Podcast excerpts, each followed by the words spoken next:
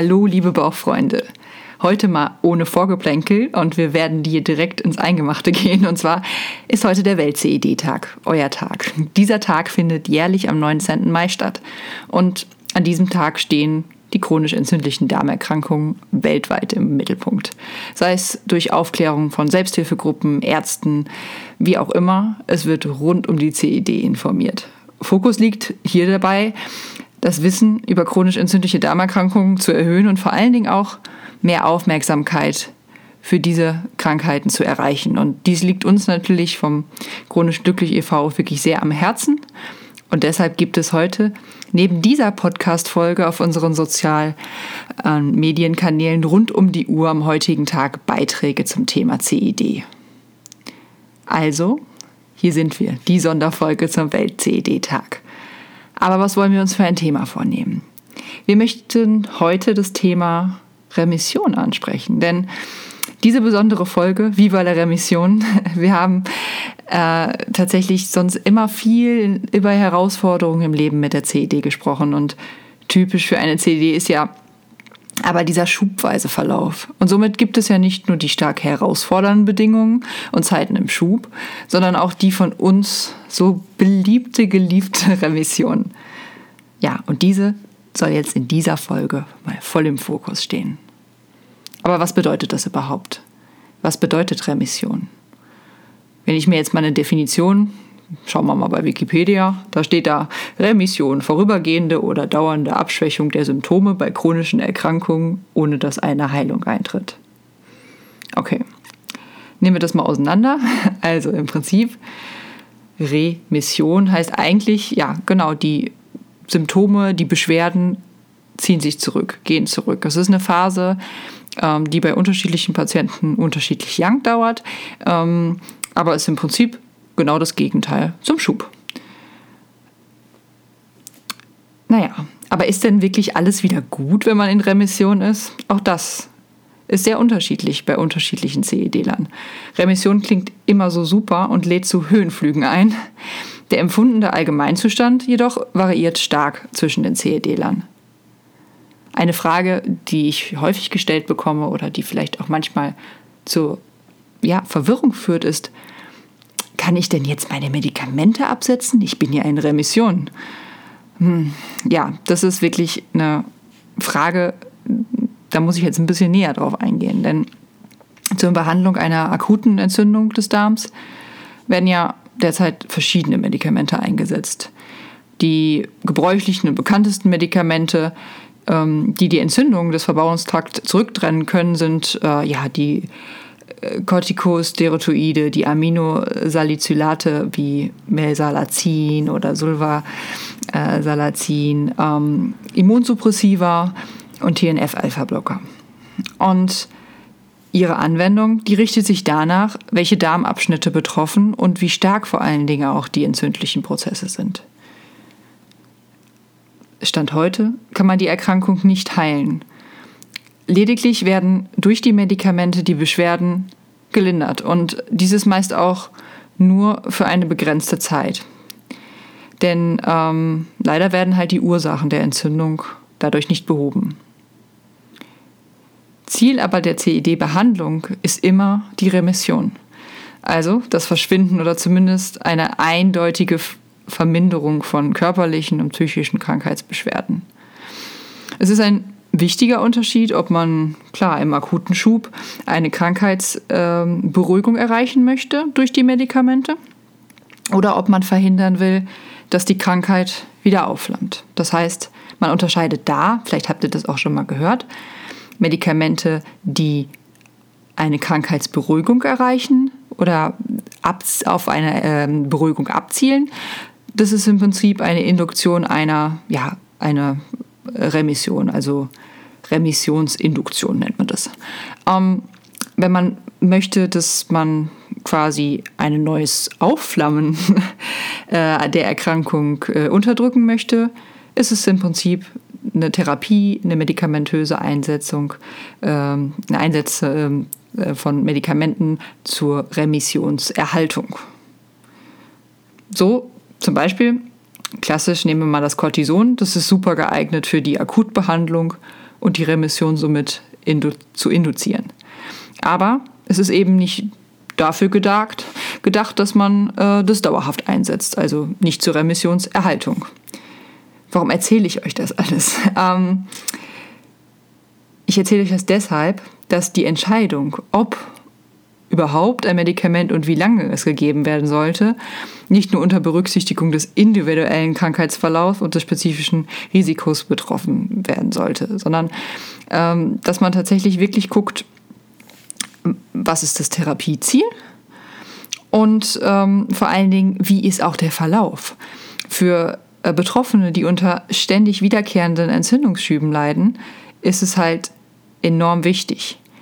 Ähm, da natürlich ähm, vielleicht eine andere Therapie zu wählen als bei Leuten, die relativ stabil in der Remission sind. Es gibt auch äh, Patienten, bei denen Cortison im akuten Schub nicht hilft, wenn man da nicht mehr so stark darauf reagiert. Oder auch diejenigen, die immer wieder, wenn sie Cortison ausschleifen, schleichen möchten, prompt einen nächsten Schub bekommen. Deshalb ist es enorm wichtig, nicht einfach, weil man sich mal ein paar Tage in Anführungsstrichen gut fühlt, seine Therapie eigenständig zu unterbrechen. Das ist so ein bisschen das, was man im medizinischen, ja, mit Adhärenz, ich weiß nicht, vielleicht habt ihr den Begriff schon mal gehört, äh, bezeichnet wird. Also im Prinzip ähm, leiste deinen Beitrag zur gelungenen Therapie, zur, zur Wirkung ähm, der Therapie. Bleib da am Ball. Denn was heißt das? Die Chance wahrnehmen, euch selbst wirklich einzubringen und gemeinsam damit eurem Arzt die Therapie und die damit verbundenen Ziele wirklich festzulegen. Denn ich finde, das ist enorm wichtig für den Therapieerfolg, äh, dass du halt im Prinzip oder dass ihr mitarbeitet. Ähm, und da ist einfach der Austausch gefordert. Das verleiht euch aber wiederum wirklich die aktive Rolle im Behandlungsprozess und ist für die Einhaltung eurer Ziele erforderlich. Also ganz ehrlich, ich finde doch auch es viel einfacher, was einzuhalten, was ich selbst mitgestaltet habe und wo ich meine Anforderungen, meine Bedürfnisse besprechen konnte. Ähm, ist für mich leichter, als wenn ich das Gefühl habe, man bekommt was vorgesetzt. Finde ich ein bisschen so wie früher mit den Eltern und der Erziehung.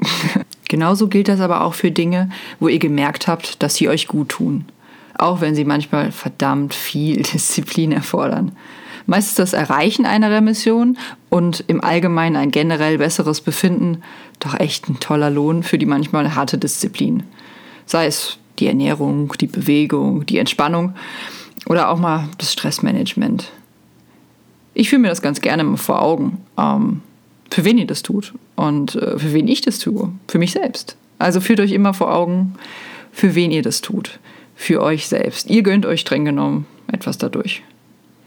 Aber gut, zurück zum Thema. Darf ich jetzt meine Medikamente absetzen? Das hängt ganz davon ab, welche Medikamente ihr nehmt.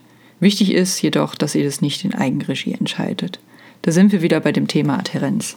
Da man mit dem Begriff Adhärenz ja eben das Einverständnis des Patienten bezeichnet, sich bestmöglich an die gemeinsam mit dem Arzt vereinbarte Therapie zu halten, ist das eben wirklich enorm wichtig.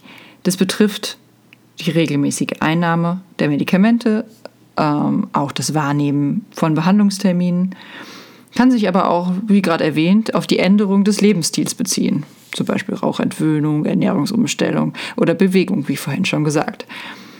Eine Untersuchung zum Beispiel an Patienten mit Colitis ulcerosa zeigte, dass therapietreue Patienten 31 Prozent weniger Krankenhausaufenthalte hatten und 34 Prozent seltener notaufgenommen werden mussten. Ich glaube, das ist schon Motivation genug, dass man da eine gewisse Disziplin einhält. Aber habt ihr da auch manchmal Schwierigkeiten, am Ball zu bleiben? Wenn ja, ist es wichtig, dass ihr herausfindet, woran das liegen kann. Wenn ihr versteht, warum es euch schwerfällt, kann man halt reagieren. Zum Beispiel vergisst ihr die Medikamenteneinnahme oder ihr könnt ähm, ja, das eine oder andere fällt euch schwer als Routine zu entwickeln, dann ist es halt wichtig zu sagen, okay, dann können eventuell Gegenmaßnahmen ergriffen werden und dann könnt ihr doch noch das Beste aus eurer Therapie herausholen. Zum Beispiel, ihr vergesst eure Medikamenteneinnahme. Tja, was kann man da machen? Man stellt sich einen Termin im Handy ein. wird man penetrant daran erinnert. Kann manchmal helfen. Mm. Wie es zum Beispiel auch Apps gibt oder andere Anwendungen, die explizit dafür gemacht sind, euch da zu unterstützen. Anderes Beispiel. Äh, es fällt euch schwer, neue Routinen zu entwickeln. Macht euch einen Einkaufsplan, kocht vor, wenn nötig und reserviert euch feste Zeiten für Bewegung und Entspannung. Oder ist es vielleicht eher das Thema Motivation, was euch schwerfällt? Vielleicht ist es leichter, wenn ihr in einer Gruppe seid. Aber was auch ganz wichtig ist, seid nicht zu streng zu euch. Er zwingt es nicht zu sehr. Nicht alles auf einmal ändern, ist, glaube ich, da eine ganz wichtige Devise. Klar, jeder hat Remission zum Ziel oder es zum Ziel, die Remission lange zu feiern und zu genießen. Aber langsam nach und nach neue Dinge testen und wenn sie euch gut tun, dann müsst ihr echt irgendwann nicht mehr daran erinnern, euch dazu zwingen, ähm, dass ihr dies oder jenes für euch tun wolltet, sondern dann fluppt das. Dann läuft das irgendwann ganz von allein, wenn es euch gut tut und weil es euch gut tut. Also habt aber auch bitte nicht die Scheu und traut euch auch psychotherapeutische Hilfe in Anspruch zu nehmen, wenn ihr das Gefühl habt, es läuft aus dem Ruder. Dass ihr aus negativen Gedanken, aus Niedergeschlagenheit, Überforderung oder Erschöpfung euch nicht mehr selbst befreien könnt. Das ist völlig selbstverständlich, wenn man es mal nicht alleine schafft. Und es ist, ihr seid da nicht allein mit. Ich habe selbst auch, ich war in dieser Situation, ich war mit dieser Umstellung des Alltags, mit den Symptomen, ich war überfordert und habe mir Hilfe geholt. Und das war für mich eigentlich der Schlüssel. Das hört sich jetzt übertrieben an, der Schlüssel zum Glück, aber es war's. Auf was müsst ihr denn so achten? Tja, das ist jetzt so eine Frage. Ich, man kann keine Pauschaltipps abgeben. Und ich glaube auch einfach, dass es wichtig ist, A, nicht diese Strenge zu sehr zu machen, aber dass eine enorme Disziplin schon wichtig ist. Aber wie es auch bei jeder Idee ist. Von, einer Sheet, von einem Sheet Day hat noch keiner 10 Kilo zugenommen. Aber wenn sich nach und nach wieder Dinge einschleichen, die einem echt nicht gut tun, sei es, sei es durch die Ernährung, sei es durch Schleifen lassen der Therapie, sei es durch übermäßigen Stress, sei es durch schlechten Schlaf, dann gibt es irgendwann eine fette Quittung. Und naja, das wollen wir irgendwie alle nicht. Und deswegen ist es halt enorm wichtig, dass man, auch wenn man vielleicht wieder einen kleinen Absturz hatte, eine Verschlechterung des Allgemeinzustandes da war, dass man einfach guckt und ehrlich zu sich selbst ist. Und das ist manchmal echt nicht einfach, weil ähm, man sich manchmal gerne auch was vorspielt. Insbesondere dann, wenn sich irgendwie was in eine Richtung entwickelt, die man selbst nicht so schön findet. Die Kunst ist es halt hier eben den Weg zwischen der eigenen Aufrichtigkeit, der Selbstreflexion und vor allen Dingen der gefährlichen Überinterpretation zu finden. Denn zu viel Gefrage nach wieso, weshalb ist das jetzt so, warum habe ich das jetzt, das führt einfach echt zur Frustration. Und zumindest zu dem Zeitpunkt ähm, noch dann zudem die tatsächlichen Ursachen der Erkrankung ja noch nicht geklärt sind. Also, halten wir fest, seid ehrlich zu euch selbst. Warum geht es mir schlechter? Habe ich mich so ernährt, wie es mir bekommt? Hatte ich viel Stress?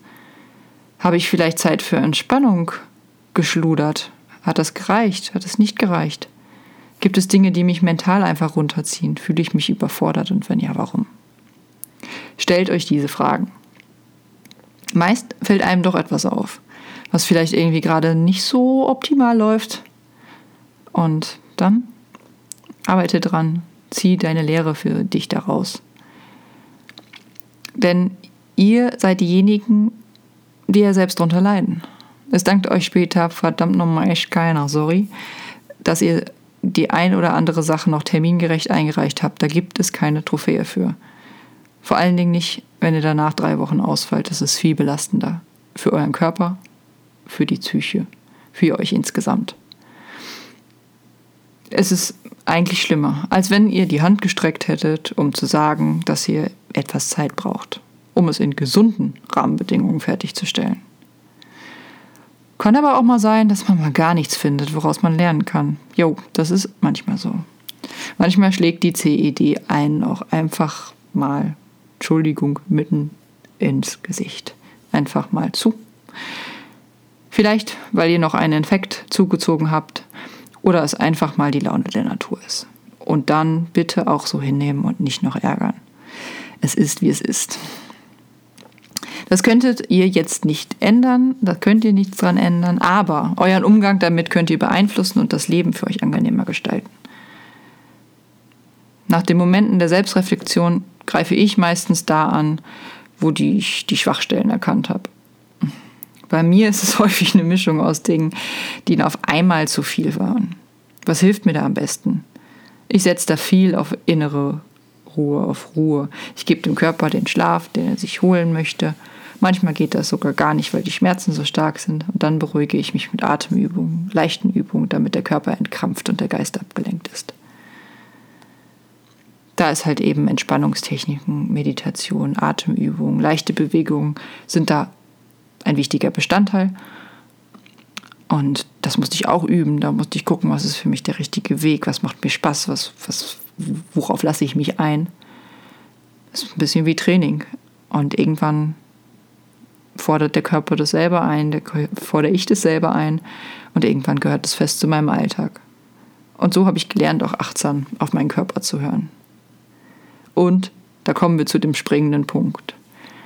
Es ist wichtig, dass nicht nur, wenn es euch schlecht geht, ihr auf Entspannung achten solltet, sondern euch am besten jeden Tag etwas Zeit gönnen, in der ihr bewusst achtsam seid. Achtsam sein heißt nicht, dass ihr zwingend jetzt zum Mega-Yogi werdet oder was auch immer.